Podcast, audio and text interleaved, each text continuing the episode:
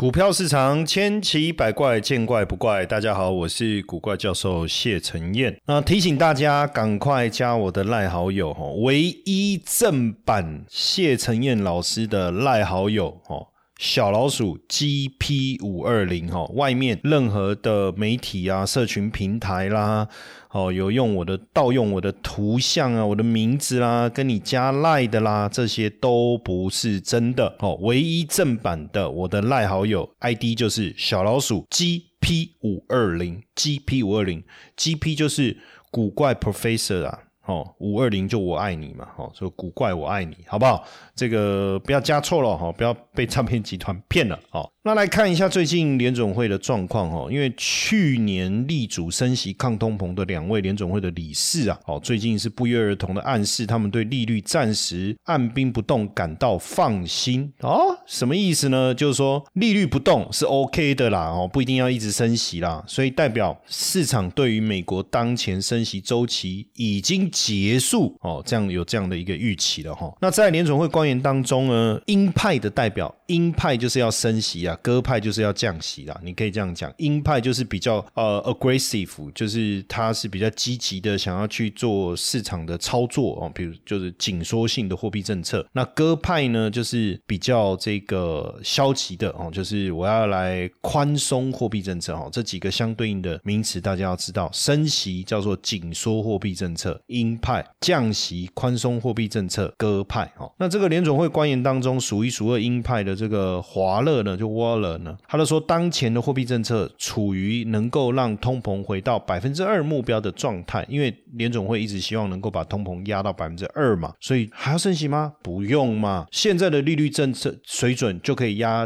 低通膨，那就不用再升息了嘛。那另外一个理事呢，也叫包曼，然后也叫包曼哦，他叫包曼啊，因为我们常联总会主席是鲍尔嘛，这位是包曼，他说。如果通膨进展停滞，如果通膨进展停滞，那他愿意支持升息。可是十二月份，他觉得没有必要再升息。哎，这个有趣嘛？哈，那从这些官员的谈话，大家就可以理解，十二月份市场。整体的状况应该是按兵不动了哈，那但是是不是就能够会会进提早升息，这个都还不晓得，因为后续还要持续去观察美国经济的活动的状况、通膨以及就业市场整体的状态哈。那只是大家目前对政策的信心度是增强了哈，也认为要让通膨降到百分之二的这个目标应该是可以达成哦。那从最近的经济数据来讲，确实是比较正向，也让大家。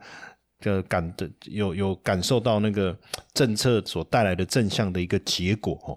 所以鹰派的语气软化哈，所以现在应该利率就是可以一直维持在五点二五到五点五。那如果通膨的这个涨势会慢慢的冷却的话，哦，慢慢冷却的话，那基本上后续降息的可能性自然就。会比较高了哦，就比较高了哦，就有可能比较高了哈。那因为当然，接下来十二月中，大家特别去注意十一月份 CPI 的数据，以及十二月中联总会的会议，看看整个会议谈话的一个结果哦。对近期的通通膨有没有不一样的一个看法哦？有没有不一样的看法？那十一月份哦，信心消费者信心指数四个月来首次上升，因为消费者对就业市场整体的展望看法是变乐观了哦。那美美国十一月的经济评议会议消费者信心指数是一百零二，比市场预期一百零一还高。那但但当然就还没有大幅度的恢复到去年七月的这个高点了哈。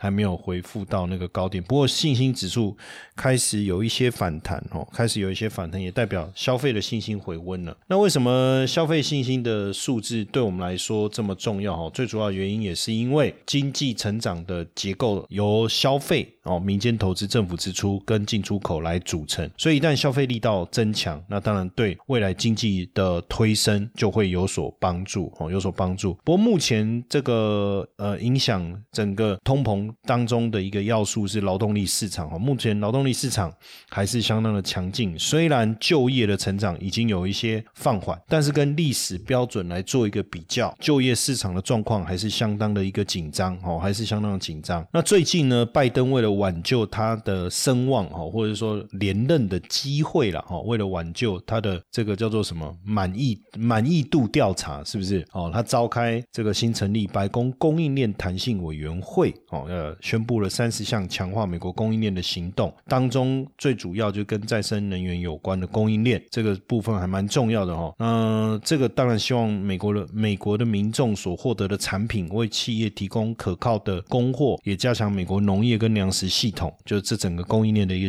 计划的一个核心啊。因为哦，接下来拜登。竞选连任嘛，所以他当然希望能够解决美国民众的通膨问题，还有对经济的一个担忧。那他也提到了，就说，哎，你看这个零售店上面货物架上都摆满了摆满了商品啊，啊，那供应链哪有什么问题？对不对？那缺什么东西？哦，不过他还是会去加强食品、药品、医疗方面的一个供应。那主要也是根据这个国防生产法哦，国防生产法，希望对这个在药品、医疗方面哦，再多加加大这个。投资的一个效应哦，那这当中当然中国经济的疲弱对美国来讲也是一个比较有利的了哈，因为中国疲弱的经济有助于和缓通膨的发生，那也当然中国的通缩也可以避免其他国家的这个这个通 通膨，这实在是很拗口哈，但意思就是说，当中国的消费力减弱的时候哦，当然。对于物品的需求会降温嘛？那自然而然，这个就不会推升整个通货膨胀哦。主要是这样。那不过最近我们有观察到哈，辉达的这个高层跟董事哦，在他们之前提交的文件当中，他们打算卖出的股票哈，价值大概一点八亿美金哦。那如果这个全数卖出的话，应该是最近六年来最大单月的一个抛售哈。那因为确实哈，就是前一段时间这个呃，美国商务部长雷蒙多在公开的谈话哦，特别提到，回答你这个死小子哦，我这个我提出禁令，你就给我降规，我再提禁令，你再降规，你再给我这么做试试看，我打断你的狗腿哦。当然他不是这样讲哦，但意思我把它翻译过后，大概 就是大概是类似这个氛围啦，就说他这意思就是黄仁勋很聪明嘛，你说。你你的规格是这样，那我就降规，是不是应该就可以出口，就可以卖给中国？可是他的意思是说，我写这个规格是让你们去理解，你不要再出货给他。但是如果你一直给我避开这样的一个。就是有一点钻走走钻漏洞的话，那你要小心哦。我我对不对？他意思是这样哈。那当然就影响到这个辉达的这个走势哦。所以会不会是因为这样哈？所以辉达的高层他们开始卖股票哦，卖股票。这个当然也有一些，是不是也有一些影响哦？不过最近连佐克伯也开始在也也在卖股票，这应该是这个近期。二零二一年十一月以来，哦，他十十十首次出售，当然不是他第一次卖股票，我是说二零二一年十一月以来，哈，那 Meta 呢，今年的。涨幅也是蛮惊人哦，仅次于这个在科技股当中，就以科技股为主的，它仅次于辉达。所以是不是也是因为股价涨多，开始做一些这个调整哦？不过我还是呼吁一下，跟佐克伯讲一下话，呼吁一下哈。如果你有机会听到我们的节目的话，麻烦你管一管那些诈骗好不好？这些诈骗集团都用你的脸书在打广告，然后找这个受害者，可不可以请管一管哦？那美国十一月份的制造业的景气哦。这个新订单还是持续不振哦，所以我想这个也是让通膨没有再持续升温的一个主因呢。十一月美国制造业采购经理人指数哦持平四十六点七，比分析师预估的四十七点六还稍微低哦，已经连续十三个月低于代表景气龙估的五十哈，那创下二两千年八月到二零零二年一月期间以来最长的萎缩周期。那所以所以这代表整个这个呃过去的通膨。实际上并没有给整个制造业带来一个比较乐观的一个氛围，反而大家对未来前景还是有些担忧，有些担忧。那目前这个，当然这个呃，之前呢，十月份呢，十月份就是 UAW 就全美汽车工人联合会，他们不是向三巨头通用、福特、斯特兰提斯发动罢工吗？这个部分的影响也在十一月，就是大家开始产生一些这个疑虑啦，就是说制造业的部分哦。当然，十一月这三点三万名的工人返回工作岗位以后，数据能不能开始回温哦？这个有待于后面的一个调查哈。那最近企业的状况确实还是有一些不理想哦，像音乐网络串流平台 Spotify 哦就要裁员淘汰十七趴的人力哦，淘汰十七趴人力。而这个部分的一个缩编哦，会影响一千五百名的员工哦，会影响一千五百名的员工，这已经是他们第三次的裁员了哈，第三次的裁员。那公司也是表示说没有办法啊，因为现在授权条款啊，哦，还有开创这个 p a r k e t 的节目啊，都让公司出现亏损。那所以最近呢，这个高盛哈也警告说，大家对联总会。降息的预测会不会太过乐观？哈，会不会太过乐观？哈，那所以对于后续股市的一个看法，稍微有一些些保守哦，有一些保守。他的说，呃，这个高盛是接着在美国银行跟摩根大通之后哦，对于美股的一个上涨提出警告。那高盛的讲法是说，美股超过了空头回补的范畴哦，那导致美股十一月反弹资金的流动力。已经耗尽。简单来讲，之前会涨是因为嘎空，可是嘎完空了，也没有更多的资金愿意进场的时候，市场的行情应该已经涨幅就是上涨的力道应该已经开始衰竭哈。所以现在大家开始把资金投向这个这个债券哦，开始投向债券，反而移出了这个。这个股市哦，然后移向这个债券。那最近这个啊，摩根斯坦利的策略分析师啊，Michael Wilson 啊，他也提到，就是说，呃，十一月上涨过后哦，美股应该会在年底呈现一些震荡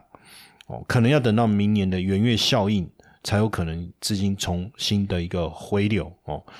那所以，虽然大家现在对于这个降息的预期啊，有是有一个高度的预期，但是高盛的意思是说，会不会太过乐观？哦，会不会太过乐观？就要特别留意哈，留意。那也确实哈，十一月现在大涨了哈，那年底之前可能会有一些震荡，因为毕竟这个 S M P 五百已经进入了超买区了。那一般进入到这个区域，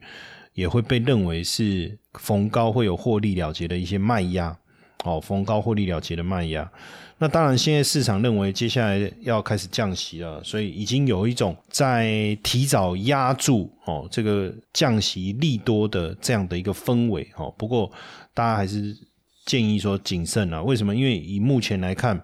哦，美国整体的通膨降温，但是呃，去判断景气的一些要素，比如说。二手市场，哦，家电啊、家具啊、二手车这些的价格却持续的下滑，这个是不是也代表消费力的呃这个减弱？哦，消费力的减弱，那这个有没有可能反而会导致通缩呢？然后带来就因为需求的停滞而而影响了这个市场，反而形成衰退呢？哦，这个可能是我们要去注意的一个细节了哈。那因为这个目前在。观察的一个叫供应，呃，美就是十月份美国的工厂订单哦，它的降幅也比预期来的大哦，那创下了三年半以来最大单月的跌幅。那所以在这样的情况下，呃，制造业大家对于后续的一个看法没有相相对来说没有那么乐观的情况之下，那当然通膨也持续的一个降温，也导致美元的一个疲弱。那也因为美元的疲弱呢，也推升了。这个避险的商品，尤其是黄金哦，黄金就大涨啦哦。当然，黄金的大涨，除了美元走弱之外哦。利率下下降的趋势可能开始之外，还有一个还是以巴的冲突哈，因为以巴冲突休兵之后，十二月初又重新开战了，也导致这个这个我们讲炮声一响，黄金万两啊哈，所以黄金的走势又持续的走高，突破了两千一百元哦。嗯，整体的当然，如果你要投资黄金哦，黄金的一个投资的方式有很多种，很多种啦。第一个，你可以投资去台银开这个黄金存折嘛，哦，这是一个方式嘛。那你可以去这个好事多买黄金金条，哦，你可以去买黄金的 ETF，哦，这些都是投资的一个方法，哦，投资的方法。当然也要持续注意啦，就是说到底这个降息的可能性，哦，降息的力道，哦，这些。那所以目前来看，如果未来会降息，当然还确实是有利于黄金后续的走势哦。不过这当中有个在特别值得关注的是比特币哦，比特币已经突破了四万两千美金哦，这个是十近十九个月以来首次看到哦，首次看到。那目前市场的狂热哦，市场的狂热，这个持续推动了这个比特币的上涨。比特币今年涨了多少？一百五十八哦。那比特币被视为这个数位黄金嘛哦，被视被视为数位。黄金，所以主要原因也是因为可能大家对联总会明年降息的可能性哦提高的结果哦，那比特币已经突破了之前几个礼拜的盘整区间哦，还有一个很重要的因素啊，因为